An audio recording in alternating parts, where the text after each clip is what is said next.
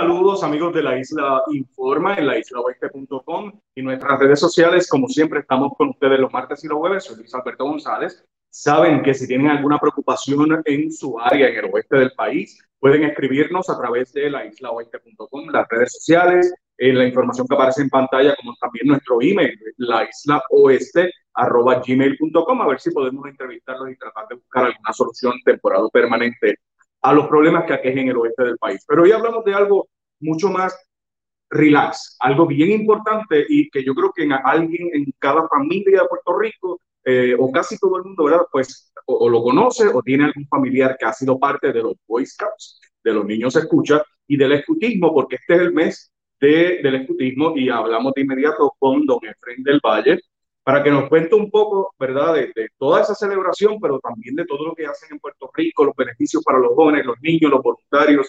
Gracias por estar con nosotros. Muy bien, buenas noches, encantado por la invitación y estamos aquí a la orden para compartir con ustedes un ratito, para tener eh, un intercambio de lo que es el escultismo en toda la región interamericana y también en Puerto Rico y Estados Unidos. Y es bien importante, don Efren, porque eh, a todos por algún lado nos ha tocado. Yo tengo un primito, ¿verdad? Y tengo amigos que fueron eh, eh niños escucha y demás. Pero sé que en Puerto Rico y en Estados Unidos durante, y en todo el mundo durante todo este mes se celebra lo que es el escutismo y usted nos comentaba afuera, eh, ¿verdad? Antes de entrar a la entrevista que tiene otra palabra. Cuéntenos un poco de la historia por, para que la gente sepa de dónde viene, que esto no es una organización que se inventó porque sí. Bueno, eh, comienza en 1907 eh, en, Inglaterra, ¿verdad? Por, por medio de eh, Baden Powell, que era un general inglés, él fue destacado en África. este señor era no solamente militar, sino que era parte un educador y bien importante, él tenía una afición por ilustrar. Él dibujaba, le gustaba dibujar y entonces, cuando él entra a la guerra de los Boers, los Boers fue una guerra que se desarrolló en África, donde un grupo de neerlandeses, eh, junto a algunos africanos, quisieron hacer dos repúblicas. Y entonces, como ustedes saben, eh, el, gobierno de Inglaterra tenía eh, el poderío de África, ¿verdad? Y en ese momento, pues mandó al general Baden-Powell eh, a defender eh, el territorio. Eh, Baden-Powell pues se tuvo la oportunidad, la, segunda, hubo dos batallas, en la segunda él se presentó como, como, como general y pudo desarrollar una destreza utilizando a jóvenes para llevar mensajes de un, de un lugar a otro a largas distancias. Y entonces él fue desarrollándole a esos jóvenes una destreza para que pudieran salían de un punto a llevar un mensaje hacia otro y entonces él los preparó para cómo conseguir alimentos, cómo preparar un refugio y dormir por las noches y le dio unas destrezas para que pudieran llegar hasta eh, su objetivo sin que le sucediera, sucediera nada. Inclusive también enseñó parte de cómo ellos esconderse y no dejarse ver de, los, de los enemigos en ese momento. Mientras él hacía eso, él desarrolló eh, para que los muchachos pudieran entender eh, unos libros ilustrados, ¿verdad? Y entonces eh, al libro que él le puso, le, era como un manual donde estaban todas las instrucciones de los niños, le, le puso escultismo para jóvenes o para niños. Y él lo escribió, lo, entonces estos escritos, él siguió en, la, en, la, en África eh, llevando a cabo las batallas y desarrollándose ¿verdad? Con, en su carrera militar. Y eh, ahí fue que empezó a, surgir que los muchachos empezaran a tener eh, interés al ver el libro. La sorpresa de él fue que él terminó la, la guerra, fue declarar un héroe en, en, Inglaterra. Cuando regresa a su Inglaterra, a su ciudad, él, ahí tengo un amigo que está bueno, no se preocupe, estamos todos virtuales por la pandemia y eso, eso es bueno. Entonces, por lo menos tiene buena compañía.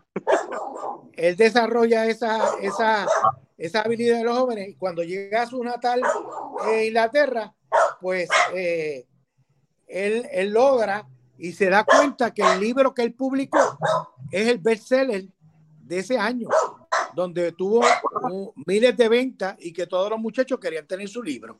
Y ahí fue que nació el movimiento de los scouts. Luego, oh, luego, a partir de 1910, hay otra historia bien interesante donde un comerciante de Estados Unidos va a Londres. Londres, como saben, ah, es, la ciudad conocida como la, ciudad de las nieblas. En aquel momento era una ciudad que estaba eh, con mucha niebla y esta persona que se llamaba William D. Boyce, un comerciante de Estados Unidos, visita Londres. Una noche cuando sale a pasear por Londres y a, ir a un restaurante a comer porque se estaba hospedando en, en Londres, pues eh, luego que salió y dio una vuelta, cuando fue a tratar de regresar a su hotel, se perdió. Y eh, en su lucha, ¿verdad? En su desesperación para tratar de buscar nuevamente dónde estaba el hotel, se le aparece un niño con un uniforme, eh, con una pañoleta como la que porto y un sombrero ancho, de ala ancha, tipo Smokey Bear, ¿verdad? Del que usa el oso forestal de los guardabosques, sí. De los guardabosques, exacto. Y entonces este joven eh, habla con William D. Boyce y le dice que qué le sucede. Él le dice que está perdido. Él le dice, no hay problema, yo lo voy a llevar hasta su hotel. Y comenzaron a una caminata, el, el comerciante de Estados Unidos siguiendo a este muchacho y lo llevó al hotel. Cuando terminó y lo llevó hasta donde estaba al frente del hotel, eh, este comerciante saca de su bolsillo dinero para pagarle por haberlo llevado y él le dice que no, que no puede recibir dinero porque eso es parte de hacer una buena acción diaria, que es el lema de los scouts, y que él es parte del movimiento escultista de Baden Powell.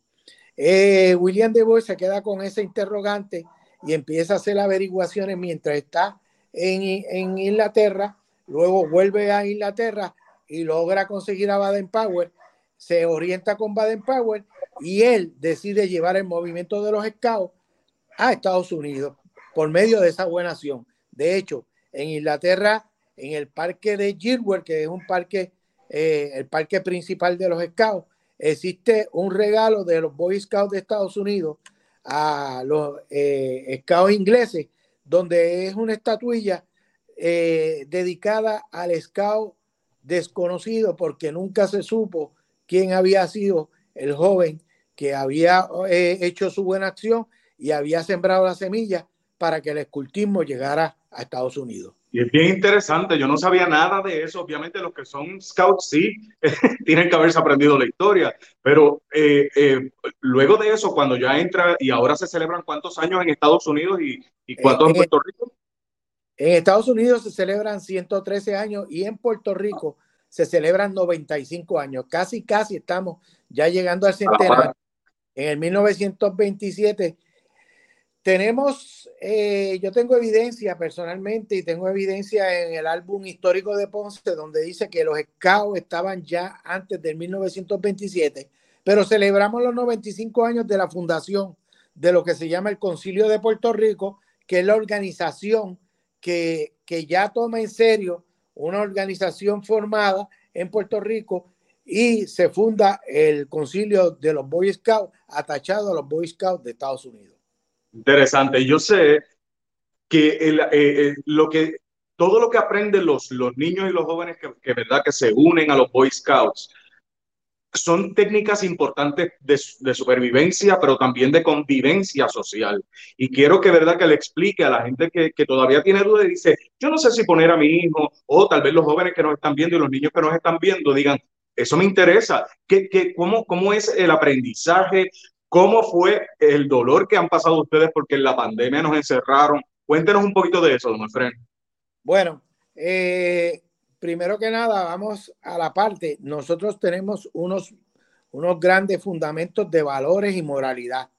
Los scouts eh, tenemos unas reglas que, que nosotros hacemos una promesa de que vamos a tratar de, de, cumplir con 12 puntos que tiene la ley del scout, que es honrado, leal, servicial, amigable, cortés, bondadoso, obediente, alegre, económico, valiente y no menos importante, reverente. Esos son los 12 puntos que nosotros tratamos como ciudadanos de todos los días cumplir. También tenemos eh, el lema que es hacer una buena obra diariamente. Eso no quiere decir que vamos a estar como normalmente nos hacían ver que los escados se paraban en la calle a cruzar viejitos. No. ¿Qué es, qué es, ser, qué es hacer una buena obra diariamente? Levantarme por la mañana y cuando llego a mi trabajo o a mi escuela, saludar a la gente con unos buenos días. Eso es eh, eh, ser cortés, dar las gracias, ser agradecido, ¿verdad? Gracias. Eh, tener una buena disciplina dentro de la moralidad. ¿Y qué es moralidad? Pues aquellas pautas que nosotros tenemos que nos hacen ser buenos ciudadanos, ¿verdad? Muchas veces pensamos que mucha de la gente del gobierno también debería de ser, haber sido escao o debe de entrar a los escaos para que ponga en práctica estas 12 reglas, ¿verdad? Y, en y no nada más, mucha, mucha gente adulta que a veces uno, uno, da un buenos días y no se lo contestan a uno, algo tan, tan simple, ¿verdad? Es correcto. Y por favor, hay una palabra que, que, que, que se, ha, se ha dejado de utilizar y es por favor, ¿verdad? Que las cosas las pedimos por favor. Y así nosotros ayudamos a tener eh, una buena camaradería en la comunidad y también tenemos eh, un ambiente mejor, ¿verdad? Porque somos ciudadanos.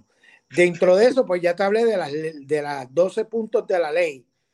Te dije que nuestro, nuestra consigna es hacer una buena obra diaria y una cosa bien importante, que por qué uno es scout, para llevar a cabo toda su vida el lema que es siempre preparado o siempre listo. Y fíjense, ver, Puerto Rico pasó por unas situaciones los pasados años. Y de eso, sí, y de eso quiero hablarle, pero tenemos que hacer la breve pausa. Quiero hablar sobre eso porque sé que los niños y los jóvenes que han participado, ¿verdad? Son scouts, igual que los voluntarios, se beneficiaron de eso, sobre todo con María, con los terremotos, con toda la, la misma pandemia, ¿verdad? Las, cosas malas, tristes que, nos han pasado en Puerto Rico. Disculpan si, si escuchan el ruido de las motoras, pero bueno, estamos en las casas.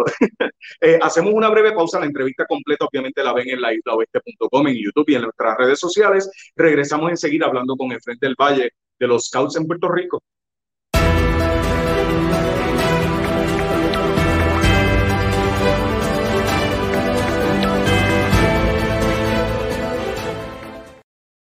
Amigos, regresamos en la Isla Informa. Hoy hablando sobre los niños se escucha, los Boy Scouts, el escutismo, eh, que ahí se quedó la palabra, ¿verdad? Ni modo, ya. no, no, no, eh, no la otra con la L por, por, todas las implicaciones, pero eh, hablamos con Efren del Valle porque queremos que la gente conozca más allá de lo que uno ve a los niños en la calle. A veces uno no sabe qué hacen, excepto los papás que los llevan, ¿verdad? A, al aire libre. Hay varias cosas que quiero, ¿verdad?, que nos comente de experiencias que han tenido. Por ejemplo, el uso del aprendizaje que ustedes le dan a los niños y a los jóvenes en María, en los terremotos, en la pandemia y el dolor que les causó la pandemia porque ustedes casi siempre están al aire libre. Correcto, correcto.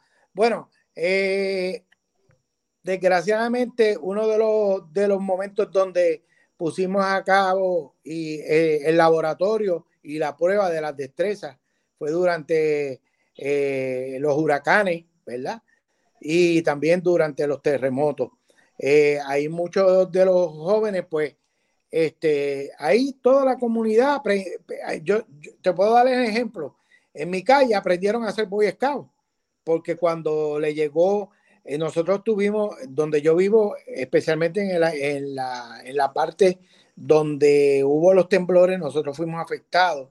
En nuestra calle, pues las, las casas, las estructuras sufrieron. Y era bien, bien curioso ver cómo llegaron este, tiendas de, de acampar, casetas, lo que le llamamos casetas, y había personas que no sabían montar una caseta. Y entonces ahí nosotros tuvimos que intervenir. Prácticamente nosotros nos mudamos a un campamento frente a nuestras residencias donde había un terreno y ahí montamos lo que es una cocina, se montaron las casetas, se le enseñó cómo, cómo poner un tordo, eh, amarrar alguna de, la, de, de, los tordos, eh, y muchas destrezas, ¿verdad? Cómo, nosotros podíamos hacer, inclusive hasta alimentos, cómo preparar alimentos, ya que pues no teníamos servicio de energía eléctrica. Eh, para, que sepan, para que sepan, don Efren, es con pueblano mío del, del, municipio de Yauco, pero él es adoptivo. Yo, aunque yo nací en Ponce, claro, me movieron de Ponce al, día siguiente o dos días después para Yauco, pero Yauco sufrió muchísimo por los terremotos y ahí eh, por eso es que nos explica, ¿verdad?, que la gente tuvo que aprender. Los que ya lo sabían porque fueron Boy Scouts se beneficiaron, ¿no?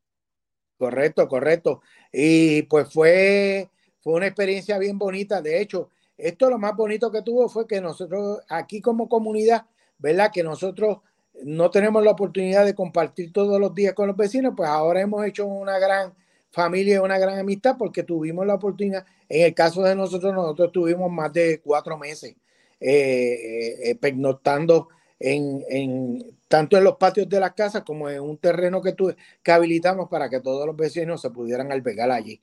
Eh, los muchachos adquieren destrezas, no solamente de eso, adquieren destrezas de primera ayuda, cómo estar, por eso es que siempre estamos preparados, eh, cómo cocinar, cómo acampar eh, y dentro de todas las situaciones, ¿verdad? El escultismo se ha ido atemperando también a, la, a, la, a las nuevas tecnologías y entonces hemos incluido algunos cursos que a los muchachos les sirven, eh, como lo que es, eh, antes nosotros siempre le desarrollábamos el, el, y se le desarrolla lo que es el uso de una brújula, este, pero eh, ahora nosotros también hay lo que se llama un geocatcher, que es un, un aparatito donde junto a un GPS te dice dónde tú estás y tú puedes trazar eh, eh, ruta.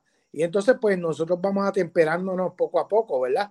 Eh, ahora, antes se utilizaba un, una lámpara que tenía una bombillita pequeña, ahora vienen lámparas LED que alumbran más. también se, la, se ha adquirido lo que es la tecnología solar y vienen unos packs donde, donde tú pues tienes una, una, una celda fotovoltaica, ¿verdad? Que, que produce y eso también se lleva a los campamentos para producir energía y darle eh, luz a las lámparas que antes utilizábamos combustible. Y así por el estilo, también hay muchos temas como eh, te podemos hablar que el uso de la tecnología para dar algunas clases, pero nunca van a sustituir lo que es una educación no formal que es el escutismo, que su mayor laboratorio es en el campo, ¿verdad? Donde desarrollamos las destrezas de cómo el muchacho admirar la naturaleza. Ahí tenemos otra de las, de las situaciones, ¿verdad?